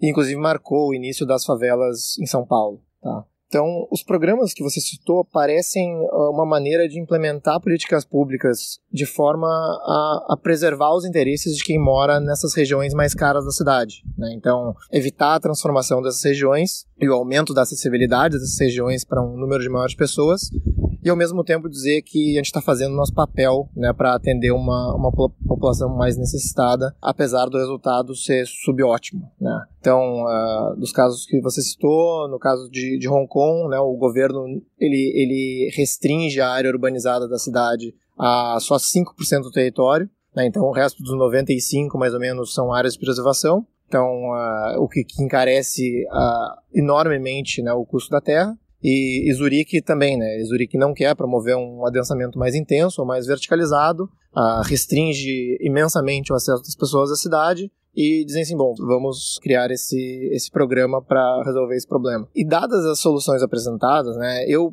não gosto da, da ideia do, do setor público construir moradia, dado que essas, essas unidades não estão respondendo a incentivos de mercado sobre custo, localização e qualidade, né? Então, normalmente tem resultados ruins, é, mesmo nesses, nesses locais que você citou. Né?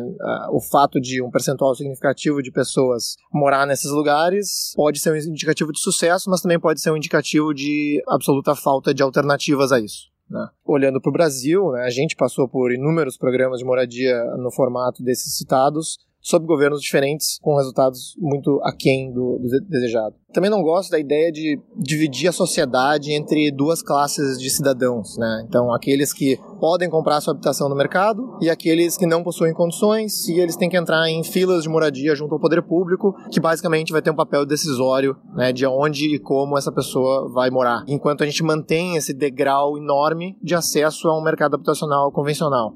Né? Então, a, a minha intenção com as políticas públicas é diminuir o tamanho desse degrau e aumentar a acessibilidade ao mercado imobiliário. E no fim, falando sobre alternativas uh, como Vale Moradia ou Vale Aluguel, né, uh, eu relaciono isso mais com uma questão direta de redução de desigualdade, né, redução de desigualdade de renda. Então, para mim, se essa questão, uh, para mim, já é superior a um, a um enfim, um, uma moradia efetivamente pública, né? Eu prefiro que, que haja uma restrição direta de renda para que o cidadão possa decidir onde ele, ele vai gastar os seus recursos e agir como qualquer outro cidadão na escolha por um imóvel, né? e não uh, ter alguém tomando essa decisão por ele ou, ou né, de, de, quanto será alocado uh, para o tipo de moradia que ele precisa, né? através de um, de um programa específico.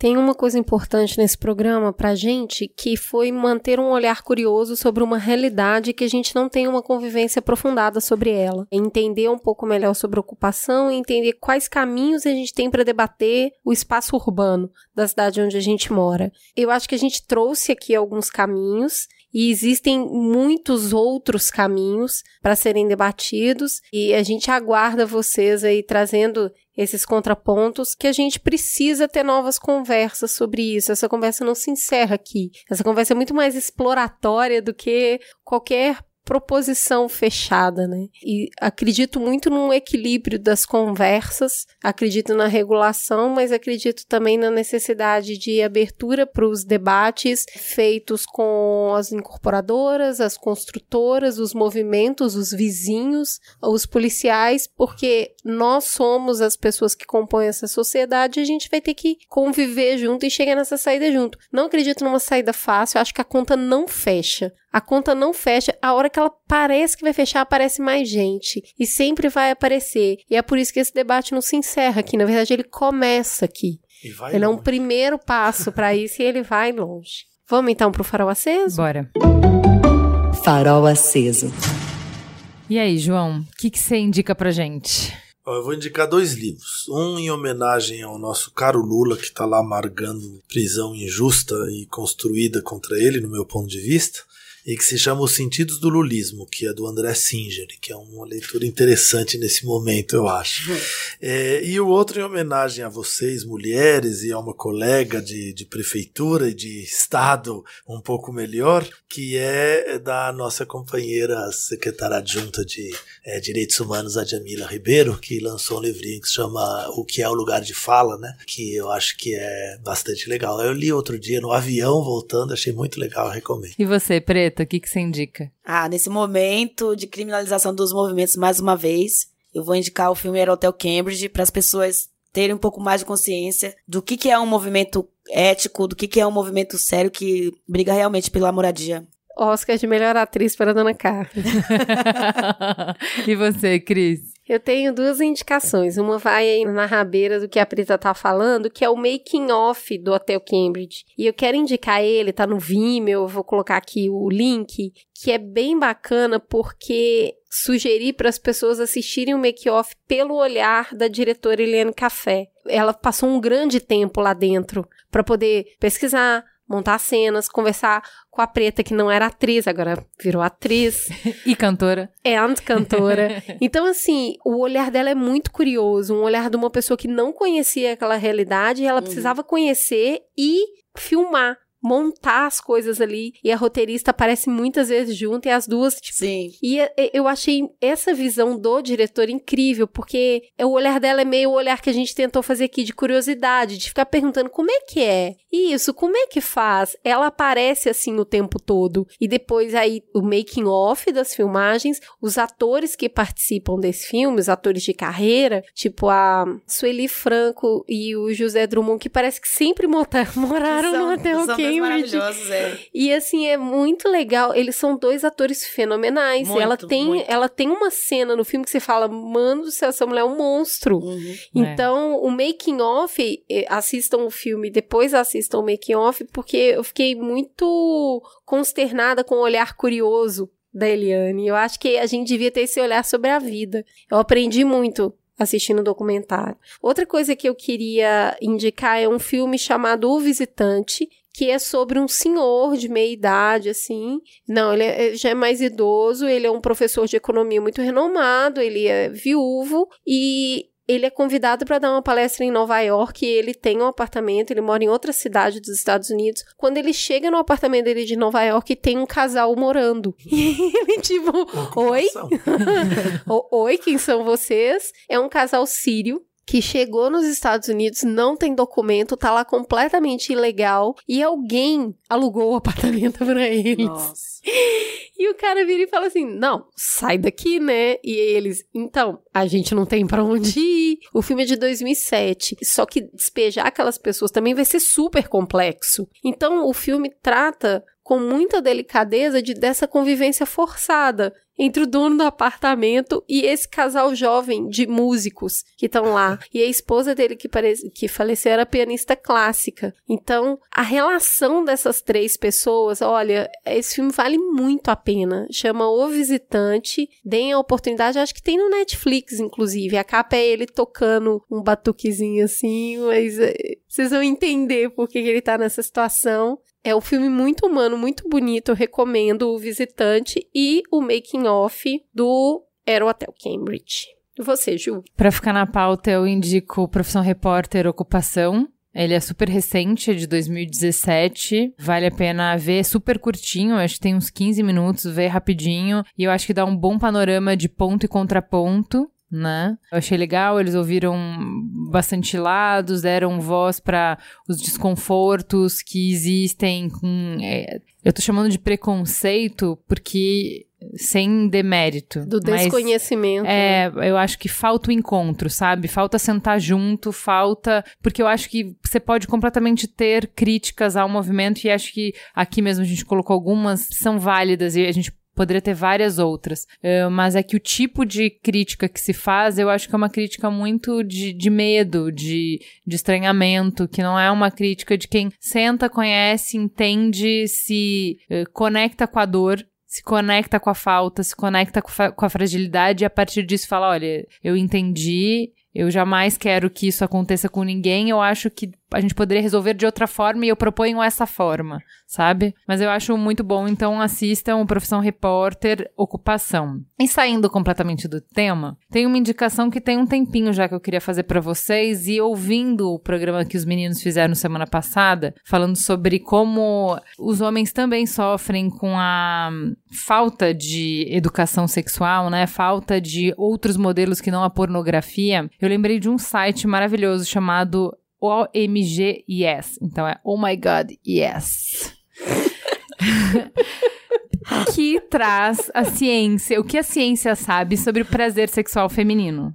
Então, ele traz várias mulheres, mulheres comuns, mulheres como eu, como a Cris, como a Preta, mulheres fora do padrão, de todas as idades, falando abertamente sobre a jornada de experiência sexual delas. E é muito libertador. Só de ter, assim, primeiro, ele é muito, muito didático, ele é muito gamificado. Eu vou contar algumas coisas para vocês, só para vocês se interessarem, tá? Mas, por exemplo, tem uma parte. É, eu já vi duas sessões só, então eu vou falar um pouquinho de duas só pra vocês entenderem. Uma parte que fala sobre essa necessidade que a gente tem de será que eu vou gozar hoje? Então você fica tão tensa pensando, eu vou conseguir, vai demorar, será que vai? Será que você não goza? Porque não tem como nessa, nessa pressão toda. Então, várias mulheres relatando as suas experiências e como foi com os vários parceiros que elas não gozaram e como é que elas, enfim, destravaram e o que, que isso aconteceu. Então, assim, são videozinhos curtinhos, várias mulheres mulheres dando os seus depoimentos, textos entremeando esses depoimentos, estruturando o raciocínio e depois eles propõem alguns exercícios que são bem legais.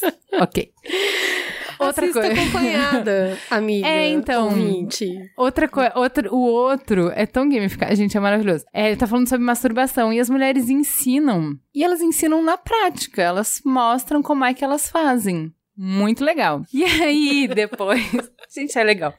E aí, depois, ele tem um joguinho para você masturbar a menina para ver se você entendeu. É muito gamificado. Se você fizer ela gozar, você ganhou. Ah! Eu e a Preta estamos debaixo da mesa nesse momento aqui. Exato. Gente, o que que eu... Meninos, por que que eu estou falando isso para vocês? Eu acho uma super oportunidade de conhecer o melhor. Assim, esse site foi feito para mulheres, ok? É pra gente se entender, pra gente conversar melhor, pra gente saber o que que funciona, pra gente poder falar melhor com os nossos parceiros. Porém, meninos também podem consumir esse conteúdo. Acho que vai ter muitos insights poderosos casos. E principalmente, eu acho sensacional para casais para propor a discussão, para propor conversas, inspirar conversas, porque às vezes você tá tão lá no job, né? Você tá tão lá resolvendo coisa, pagando conta, resolvendo quando é que o filho vai isso, compra supermercado e atrasou isso, e estragou tal coisa. Vida de adulto. Vida de adulto, né? Que é, é, difícil esse tema estar tá na pauta. No máximo você vai fazer sexo, às vezes você não conversa sobre sexo. E aí, se você não conversar muito sobre isso, meio que você vai cair na rotina mesmo. Então é super legal pra, assim, como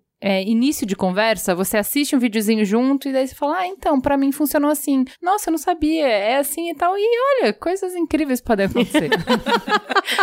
Super indico, gente. Temos... Chama OMG Yes. Oh my God, yes. Temos um programa. Temos um programa. Fica a gostosa sensação de mais um Mamilos no ar. Muito obrigada a vocês terem vindo aqui conversar conosco. Obrigada, gente. Boa noite. Obrigada a vocês.